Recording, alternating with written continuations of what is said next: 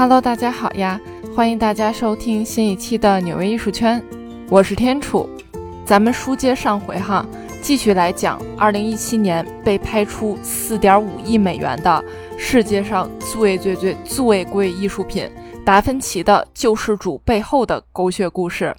那2011年，救世主在英国国家美术馆展出的事情呢，轰动了全世界。就这么说吧，你甭管他这幅画到底是真还是假，那既然他能够在博物馆展出，那有了这个美术馆的背书，这幅画直接从一千美元飙升到了两亿美元。瑞士艺术品经纪人伊夫·布维尔联系上了对这幅作品感兴趣的俄国寡头德米特里，开启了救世主的坑蒙拐骗的买卖之路。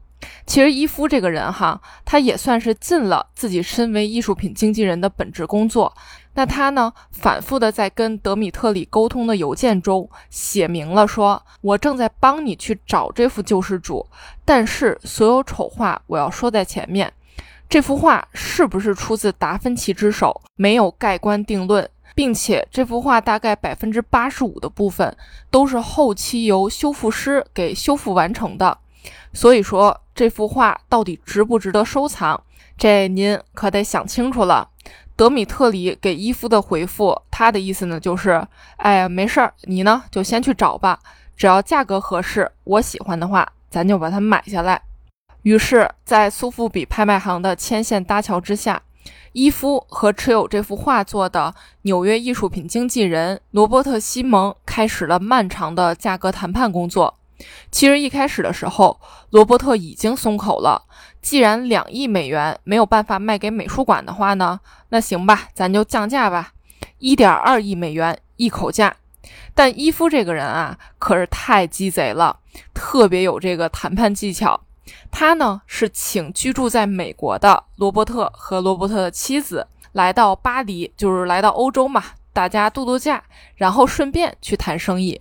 那这种工作外加度假的模式，看起来是很爽的一趟旅行哈，但其实会给人心里特别大的压力。你想吧，开开心心度完假之后，结果合同没谈拢，然后呢，你返回纽约之后，又得开始焦急的、焦虑的四处奔波去卖这幅作品，多累呀！那伊夫呢，就是抓住了罗伯特的这个心理，利用巴黎的这次度假机会。直接把救世主的价格从一点二亿美元砍到了八千三百万美元，这真的是个砍价高手。反正吧，嗨，这有钱赚总比没钱赚好。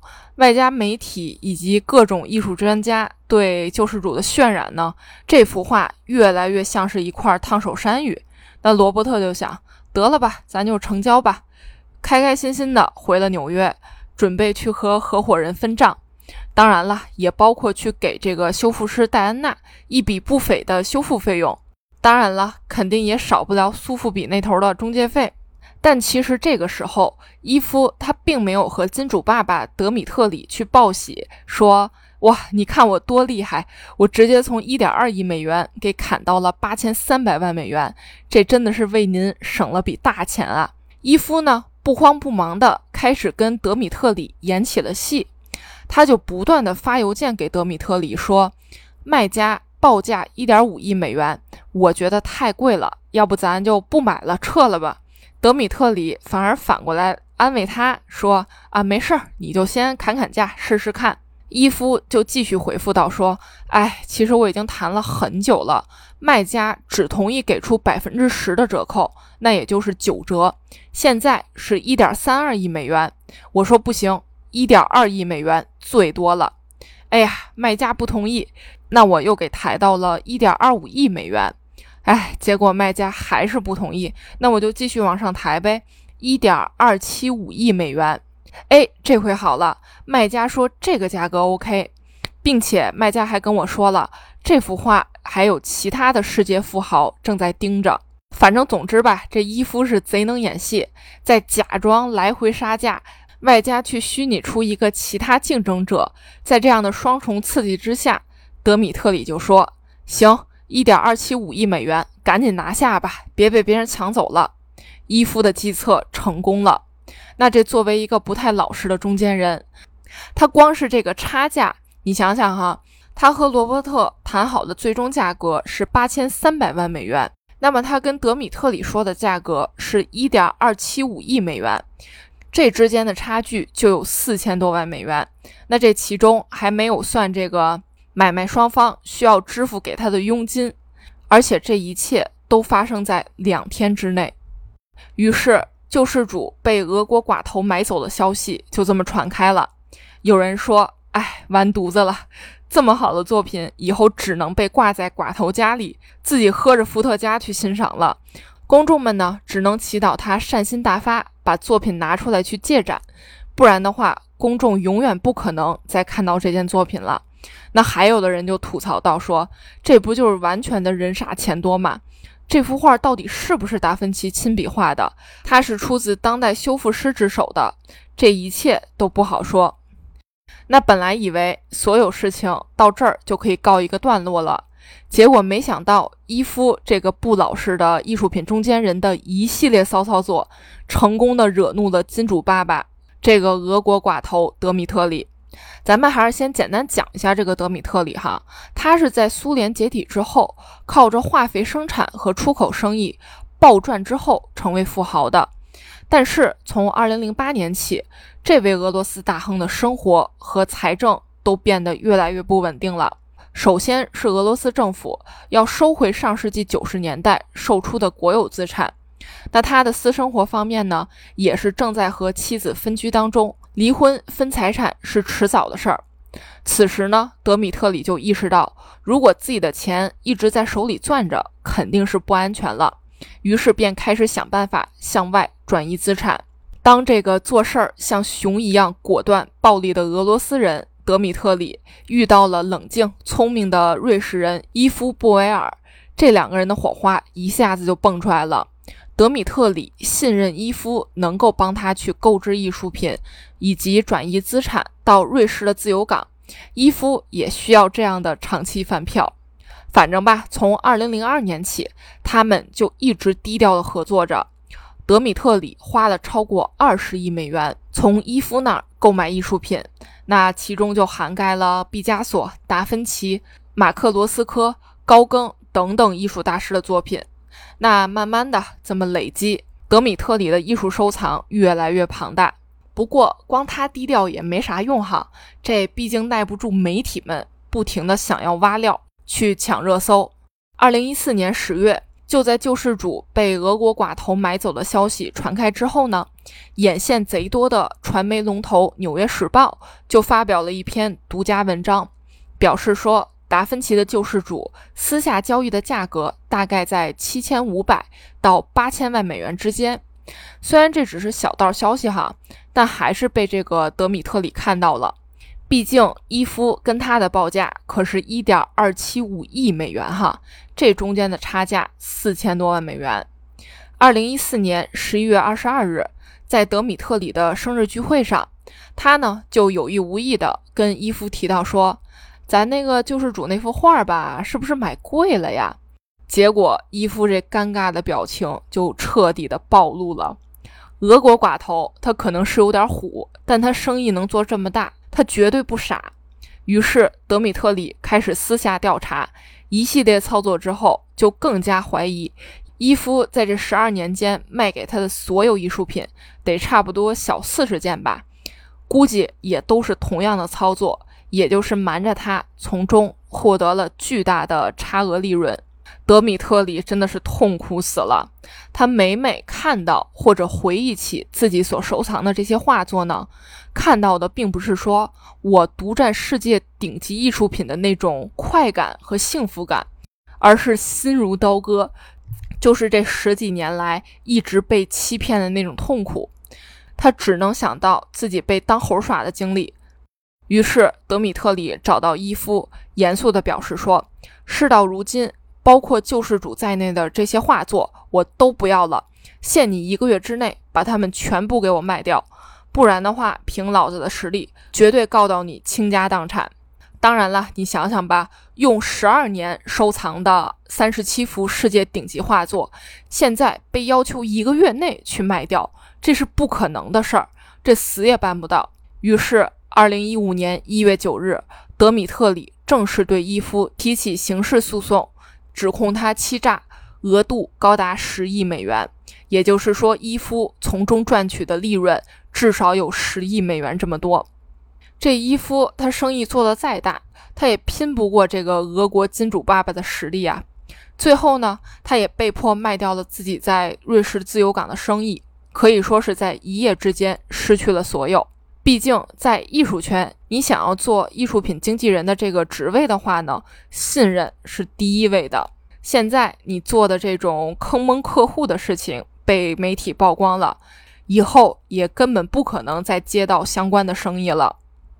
那其实关于这个伊夫和德米特里的故事呢，还有很多细节。如果大家感兴趣的话呢，之后的节目中我再单独做一期跟大家唠叨看。反正总而言之吧，救世主还没在德米特里那儿捂热乎呢，他就不要了。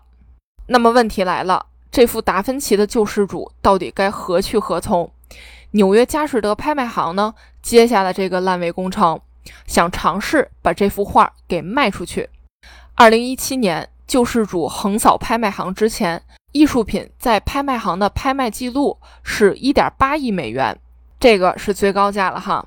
那佳士得呢？对于这件作品，这个营销手段可是玩的特别溜。首先为它冠上了“男版蒙娜丽莎”的称号。要知道哈，上世纪六十年代的时候，当时美国在任总统肯尼迪和第一夫人杰奎琳访问法国的时候，当时法国文化部部长被杰奎琳迷得不要不要的。杰奎琳呢，就趁机说：“啊，我特别希望蒙娜丽莎可以来美国进行展览，也让美国人民能够看到他的微笑。”法国部长直接说：“好嘞，安排。”于是蒙娜丽莎到了华盛顿，又到了纽约大都会艺术博物馆，纽约人民大排长龙的去看这幅画作。所以，如果救世主是男版蒙娜丽莎的话，他的魅力自然就不用说了。然后呢，佳士得做的就是视觉营销。佳士得并没有说使劲对着救世主这件作品去拍，然后去讲解，就是特别俗套的那种，而是拍摄了好几分钟的观众面部特写，男女老少大家看到这幅作品时的真实反应。其中他们还邀请了同为莱昂纳多的小李子。这种别出心裁的视觉营销，哈，起码打动了纽约人。然后预展的时候，那个人啊，你至少要在佳士得拍卖行排队两个小时，才能亲眼看到这幅画作。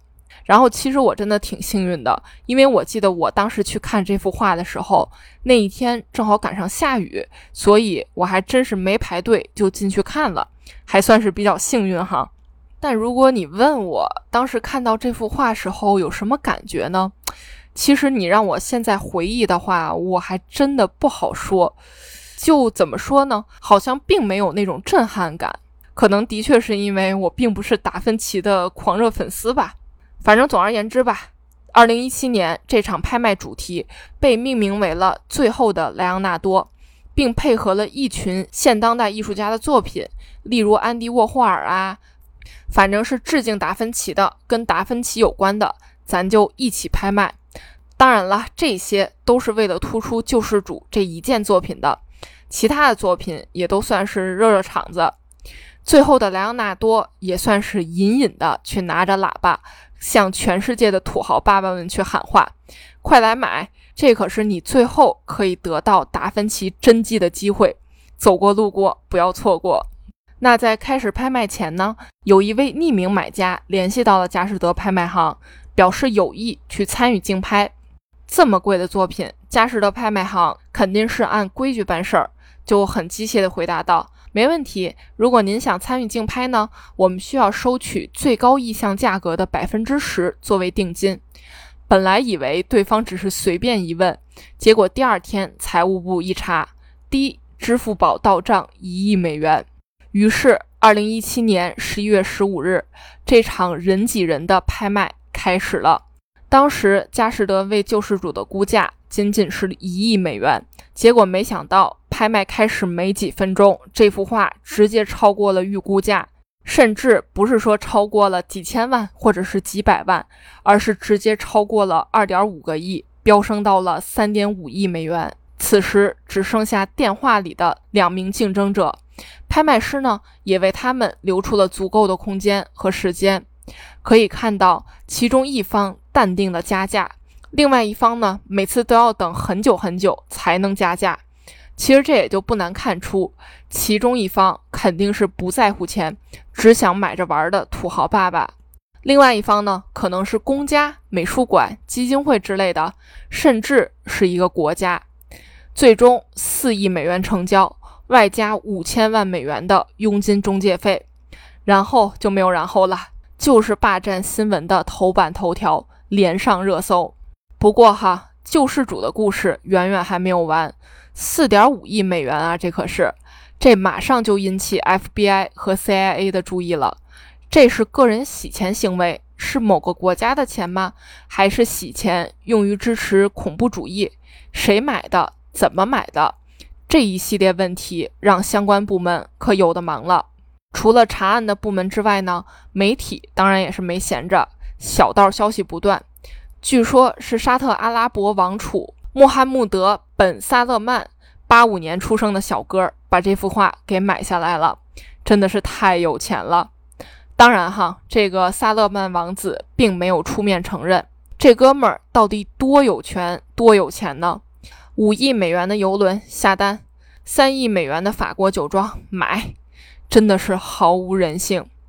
但是沙特阿拉伯王储买下救世主，其实也是有争议的声音的，因为他们信仰的是伊斯兰教，这个教是不允许以任何形式描绘出先知的。那么这幅描绘耶稣基督的画像，完全就是大不敬。萨勒曼王子为什么会买下它呢？首先，沙特阿拉伯被称为石油王国，是当前世界上石油储量第二多的国家，占全球储备比例的百分之十七点八五，仅次于南美国家委内瑞拉，真的是富得流油。但是，石油最终最终有被开采完的那一天。那么，在这之前，严重依赖石油出口创收的沙特阿拉伯，这个优势呢，肯定也就慢慢的不在了。二零一五年一月二十三日，阿卜杜拉国王去世之后，萨勒曼王子继承为国王。为了抵抗石油经济的脆弱性，他呢就开始了全新的计划，那就是将这片大沙漠打造成一个艺术文化帝国。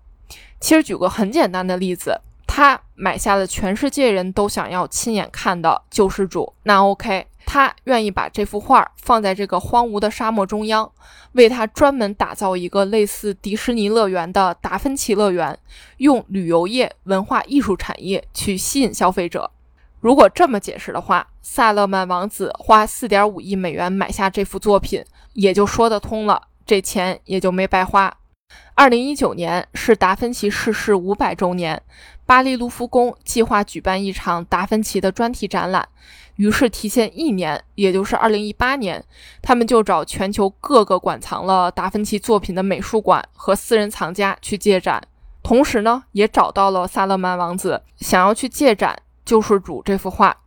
不过卢浮宫比较严谨，他们希望先用自己的实验室再去检测一下这幅画的真伪。毕竟这个时候，外面铺天盖地的新闻标题都是。沙特阿拉伯土豪花了四点五亿美元买了个达芬奇的赝品。随后，二零一九年十月份，这幅画被秘密送往卢浮宫的实验室进行检测。此时，距离开展只剩下了六天的时间。另一边的布展团队已经把救世主安排在了展览的最后一个房间，也就是压轴出场，整个墙面都空了出来。其实大家也很期待这幅作品的展出哈，结果媒体预览日的时候，所有媒体的关注焦点根本就不是原本馆藏的蒙娜丽莎，而是直接奔向了最后一个展厅。可惜的是，哪怕展览正式对公众开放的时候，救世主也并没有出现。没错，这借展算是失败了。原因是为什么呢？据说哈，萨勒曼王子拒绝出借的理由是。如果要展的话，就必须把我的这个被佳士得拍卖行称为男版蒙娜丽莎的救世主和卢浮宫馆藏的蒙娜丽莎排排坐去并排放。但是哈，卢浮宫这个可是犯了难，毕竟我们是全世界最大、最严肃的美术馆之一，一个无法被百分之百断定为是达芬奇原作的作品，怎么可能和蒙娜丽莎放在一起呢？最后两边僵持不下，这事儿呢也就黄了。但是大家还记得修复这幅画作的戴安娜吗？她的生活在这近十年时间中，真的是被搞得鸡犬不宁。她承受了太多网暴的声音，好多人都说她毁了一幅画。但是吧，这老太太对画作那个热爱的眼神，真的是骗不了人的，有点冤枉。总之吧，她有一天去朋友家做客，就突然发现朋友家摆着一份卢浮宫达芬奇展览的画册。打开一看，救世主赫然出现在里面，他当然都惊呆了，以为自己眼花了，因为救世主他其实是没有展成的。那这本画册又是怎么回事呢？于是回家之后，他就给卢浮宫打电话，卢浮宫就表示我们没有出版过这本画册哦，亲，你是不是看花眼了？其实这个 bug 太容易解释了，卢浮宫做好了所有的准备，包括宣传画册，但画儿。最终还是没有借来。据说救世主很长一段时间都被存放在萨德曼王子的豪华游艇上，后来就到了瑞士。他被卖出去之后，到现在已经过去了整整五年的时间，还并没有对公众开放过。好了，这个讲了两期的故事，终于差不多要结尾了。其实这四点五亿美元的救世主，不仅是土豪买买买这么简单了。